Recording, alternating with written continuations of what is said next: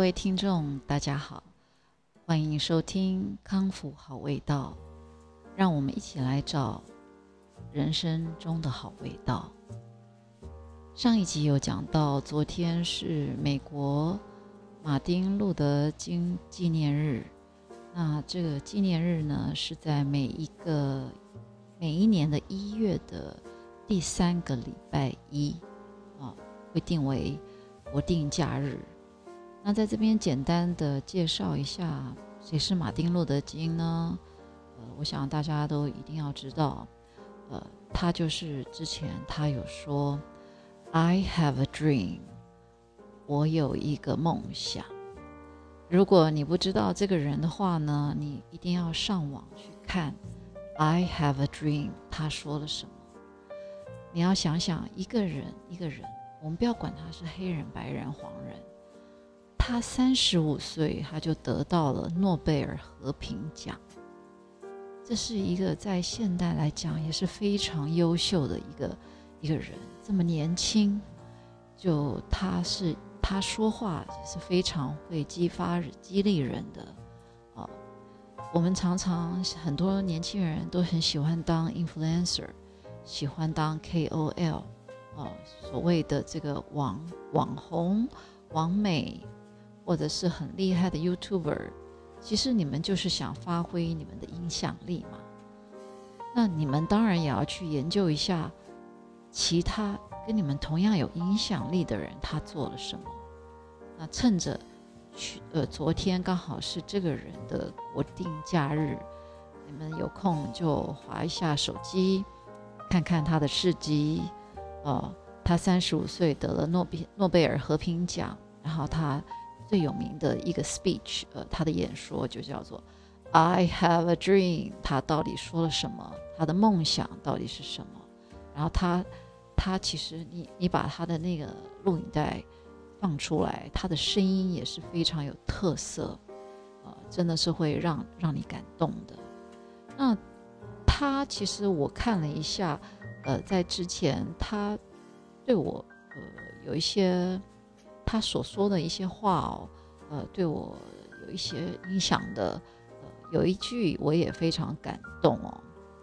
他这个中文的意思就是说，一个人如果没有他愿意坚持，哦，或者是一个人如果没有他坚持的事物，这个人就不值得活着。呃，其实这个用中文解释真的是没有办法完全解释出这句英文的原意。我我念一下啊，If a man hasn't discovered something that he will die for. He isn't fit to live. 如果我直翻的话，他的意思就是说，一个人如果没有发觉到任何他愿意为之奋不顾身，哈，或者是他愿意死守的一些事物的话，他就不值得活着。我想。马丁路德金他讲的比较是一种价值吧，哦，一种正面的价值。呃，有些事情我们要坚守着，或者是我们的一种信念，我们有一些梦想。我常常跟我的小孩说，我不是那种会在乎你功课几分几分哦的那种妈妈，可是我非常在乎你的价值观。而且，我更在乎的是你有没有梦想，因为你如果有梦想，你有一个梦想，那就是你的一个远程的一个目标，我就我就会放很放心。就是说，你因为我知道你现在做的任何事情都是朝着那个梦梦想、那个目标去前进，所以当你告诉我你的梦想是什么的话。我也会在旁边协助你说：“哎，你做这件事情好像偏离了你到那那条梦想的那条道路哦。”哦，我会告诉你，我只会告诉你，提醒你这一点。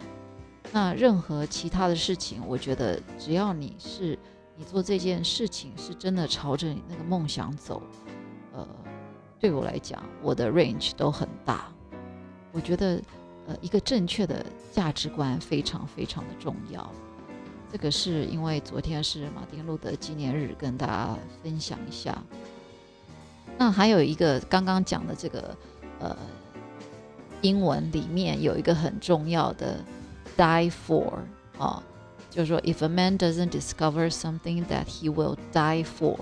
之前有个零零七的电影叫 To Die For，哦，Die For 其实呃大家也要记得，可以常常来用。这个 To Die For 不是说你你你要奋不顾身哦，你要为他去死哦。呃，我想到一首歌哦，以前在 KTV 我还蛮喜欢唱的，就是死了都要爱。To Die For 其实不是，呃，To Die For 在美国的话其实很好用哦。就是在讲，他在形容是特别特别好的、特别棒的，哦，很夯的。就是像有时候我们去排队买一个甜点啊，就说，哇，the dessert，the dessert are to die for。这甜点啊，好吃的要命啊！不是说这甜点很值得为它去死，不是哦，他是在形容这个是特别好。呃，那很多人都很习惯把 to die for 形容在食物上，也蛮好用的。或者是我也看过一些一些贵妇啦，呃，他们为了某某个限量的什么东西，为了买买到什么限量的东西哦，他那种渴望哦，呃，你也可以说是 to die for 啦，就是这个人的个人的价值观不同，有人是比较比较物欲的。好，讲完这个马丁路德呢，我们还是要讲回这个疫情呢，COVID 到底影响了我们生活哪些东西？呃，我就不讲整个大层面的了，我讲我我自己啦。我今年呃前前两天呃终于见到我的我的门房，在纽约都是有 door 门嘛，那为什么回来那么多天？前两天才见到他，因为他本来他去测试那个核酸检测，他是他是 negative，结果他说后来又变 positive，所以他自己就在家里隔离了几天。那我也觉得很好笑，如果你是你是 positive，你怎么可能隔离几天你就出来呢？我看他其实我也有一点害怕。那我甚至还跟他讲得很明白。因为我其实我家里有东西需要他修，那我跟他说，呃，如果你来的话，哈，不好意思，我会戴口罩，也请你一定要戴口罩。然后呢，你尽量不要碰我家里，呃，其他不需要修理的东西。我们要维持，呃，一个正常的社交的距离，好吗？这是为了保护你，呃，跟保护我，OK。他也欣然同意。其实，在国外生活，你就是很有礼貌的，先跟人家明讲你自己的原则，也不要不好意思。因为如果不好意思的话，你就得自己修理你的东西。问题是，我没有那么多的工具啊。其实，修理东西我也可以啦，可是变得我又要去买那些工具，何必呢？呃，我已经够能干了，不要不要再叫我当这个水电工了。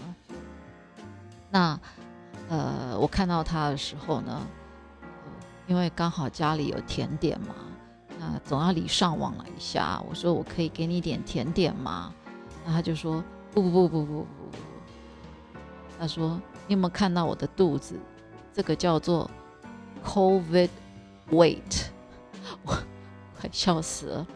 啊，所以这个疫情呢，也多了一个产物，就是因为大家待在家里的时间多了，所以增加的重量就叫做 COVID weight。啊，这个中文要怎么翻译呢？疫情肥吗？疫情肥啊，大家小心一点。所以，呃，我上一集有讲。我儿子在家里都有做运动，其实这一点我要学他。他他做的是那种呃高氧的，可是我刚刚有提醒他，我说你那个跳起来，我整层都在动了，因为美国的那个好像他不是像我们台湾那样钢筋水泥那么牢。嗯，每次我们自己在走，我连我自己走路，我都觉得整个地板都在动，很怕楼下来跟我们抗议啊。呃，好，这个 COVID way 讲到怎么怎么讲到讲到这里，好，那来到这几来到纽约这几天呢，呃，还可以有个东西跟大家分享。我这次就没有把自己逼到那么疯哦。呃，来没几天就要开始住。我跟我跟 Brian 呢，有时候我们就出去觅食，觅食了两次。因为现在餐厅有一些都开了，可是呢，纽约州有个规定，就是不能在餐厅里面用餐，只能在餐厅外面。所以呢。沿路上你都可以看到搭了非常多合法的违建，就是餐厅的外面呢，他们就用了不同的自己的餐厅的美学搭出搭出这个违建，呃，然后这个违建因为天冷嘛，所以有的还是这个违建还是密闭的，所以我还是觉得很好笑。不能在餐厅内部用餐，其实就是不要在 indoor 嘛，不要在室内嘛。那你在外面盖了一个违建，又把它变 indoor，又何必呢？可是这就是这这是规定。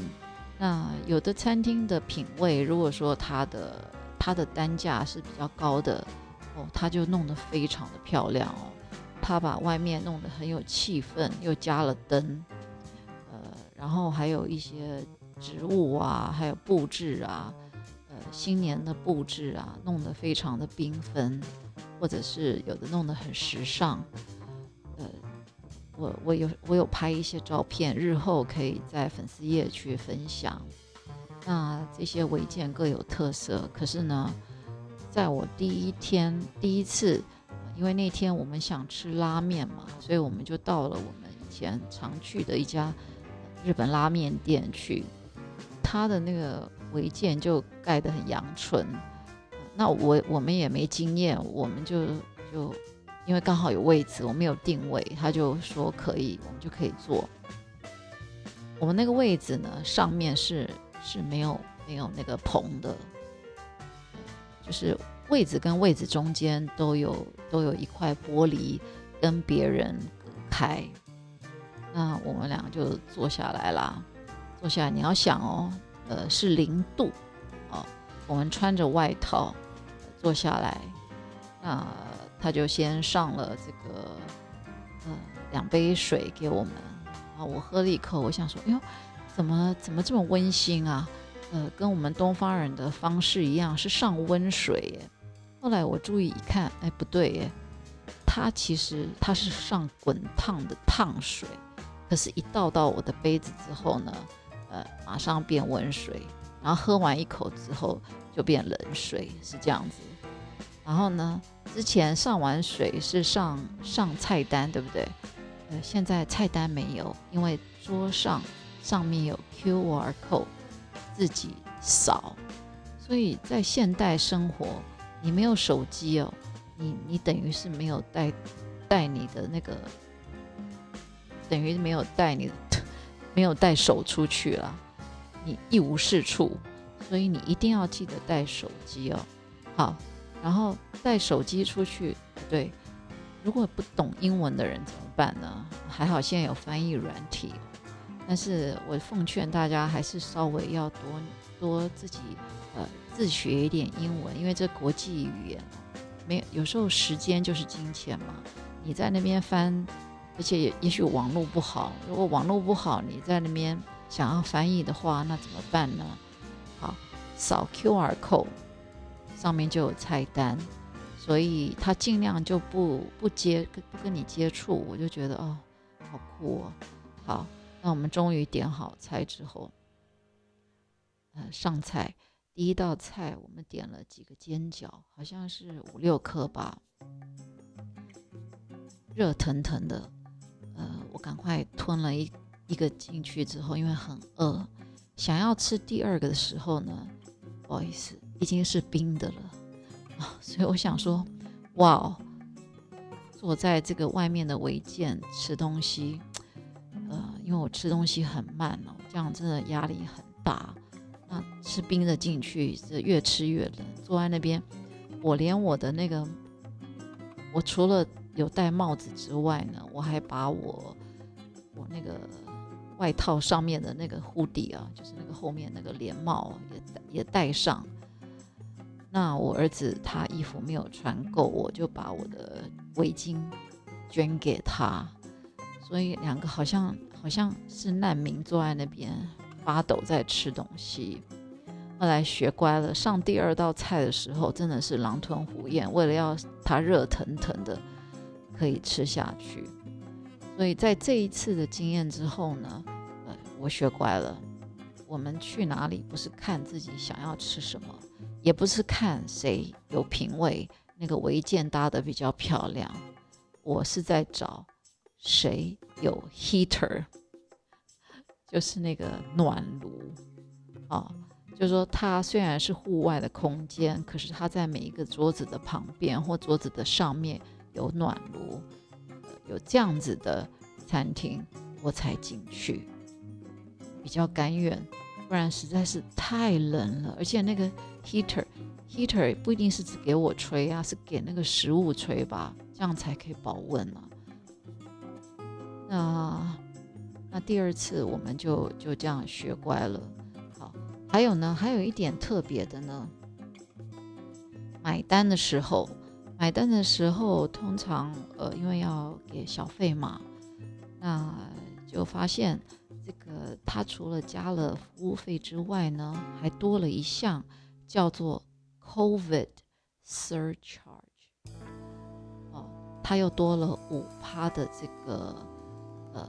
疫情的这个这个费用，可能他这些他这些额外他要做这些设备，呃，就要请这些客人一起分担，所以你在外面吃东西的费用也是比以前还更高了。那也在这些这些员工也非常非常的辛苦啊，餐厅也非常非常的辛苦。所以我们小费也不好意思给给太少，要比给比以前多，所以整个加起来，呃，像我那天吃拉面，啊，吃拉面，我们两个人，我们两个人加上那个有的没得的的的 charge 啊，呃费呃小费啊，就将近将近九十块了，一个人就四十四十几块。大概是这样子，因为我们已经是，呃，蛮，其实我我们吃东西都很实在的啦，都不是吃，呃，一定要吃多多奢华的，都已经要这样的一个价钱了。所以现在在呃国外生活真的不是不是那么的容易，总共在外面外食只有两次，呃，因为实在是太冷了，然后再加上。呃心里还是觉得说，哎，还是没有自己煮。除了说划算之外呢，坐在家里也比较舒服，所以我也开始慢慢的还是呃选择在家里煮。那那天昨天呃就上上一次我的表妹带着她的小孩来我家里吃，那因为因为上礼拜我还没有准备那么多材料，所以我想说，哎。我来试试看，呃，叫外卖好了。之前都还没有机会叫外卖，因为去年 COVID 的关系，我很害怕这个送外卖的人哦，因为他们他们应该也是生活很辛苦啊，所以我们这边有一些新闻说，呃，那个 Uber E 的那个送货员，他就是把把客人的那个食物。有打开来吃，然后再把吃几口再关起来。哎，我看到这个新闻之后，我完全不敢叫外卖，所以每天呢还是乖乖的在家煮三餐。那我下一集再来分享我这次叫外卖的经验。那谢谢大家收听，康复好味道，我们一起来找到人生的好味道。